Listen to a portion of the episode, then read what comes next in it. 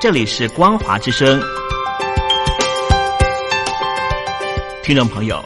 从现在开始，请您一起来关心最近发生的新闻事件。欢迎收听《光华随声听》。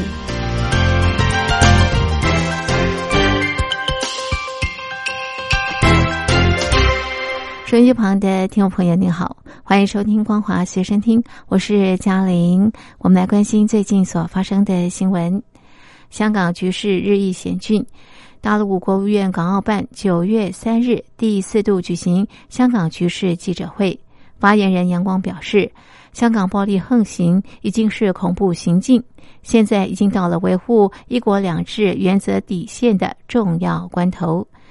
切实做好止暴制乱是目前香港特区政府最重要的任务。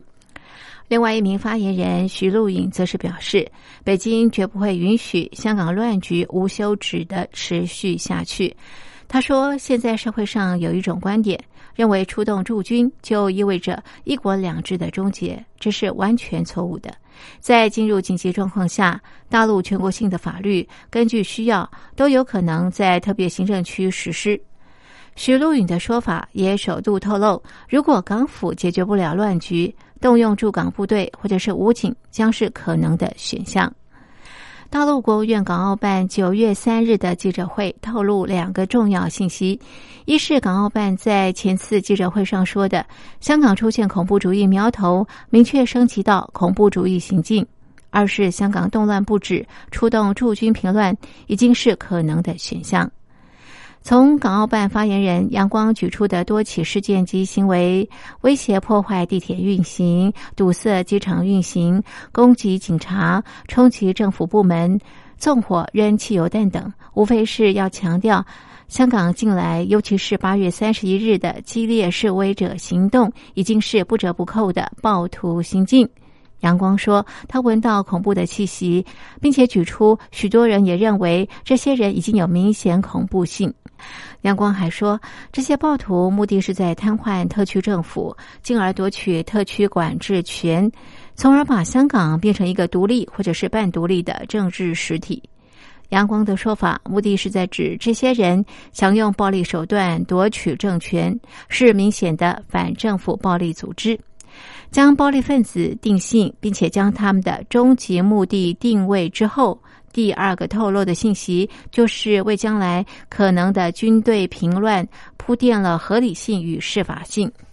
港澳办另外一名发言人徐露颖首度说出，外界认为出动驻军就意味着一国两制的终结，是完全错误的理解。他还进一步解释，在进入紧急状况的情况下，全国性的法律根据需要都有可能在特别行政区实施。徐露颖也不管是根据基本法第十四条的解放军维安救灾，或第十八条的进入紧急状态，都是在一国两制的框架下的具体规定，以此试图破解外界对未来军队介入香港止暴制乱的负面形象。九月三日记者会上，港澳办发言人还呼吁每一位香港市民都有责任守护自己的家园，希望他们能够以自己的行动抵制暴力、制止暴力，支持港府和警队打击惩治暴力犯罪。然而，当前香港社会已明显撕裂，有不少市民同情并且支持一再的示威。年轻人甚至表明要拦吵到底，他们白天当好学生，晚上变成暴徒。港澳办想明确区分谁是恐怖分子，还真不容易。面对路透的报道和录音版本引起满城风雨，香港特首林郑月娥坚决否认有向北京提出辞职。他还说，历经两个多月情况严峻，他仍有信心、有承担，可以带领团队帮香港走出困局。路透的报道和录音版本轰动香港。根据路透的录音内容，林郑早前跟商界闭门会议时就说自己如有选择，会第一时间辞职，以及做出深深道歉。同时引起关注的还有，林郑说北京对香港事件没有定下死线，也不会出动解放军介入处理。根据了解，林郑曾经要求互不引述，但是按照路透的说法，至少有三位人士是消息源或者是证实消息源。林郑出席行政会议前，被记者追问辞职录音事件。林郑坚决，他由始至终没有向北京提出请辞，但是承认在香港的大冲突当中经历一定心路历程，在一些私人聚会分享。又说，尽管有困难及个人情绪波动，他仍然会以市民和是否能够带领香港走出困局作为最大考虑点。也是他选择留下的原因。对于录音流出，他感到非常不适当，觉得非常失望。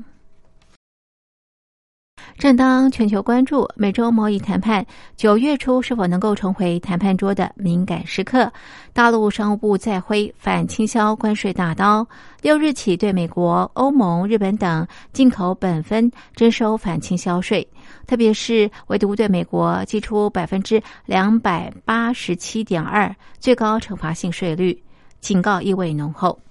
苯酚是重要的有机化工原料，主要用途是制备工业原料，可以用作溶剂、试剂和消毒剂。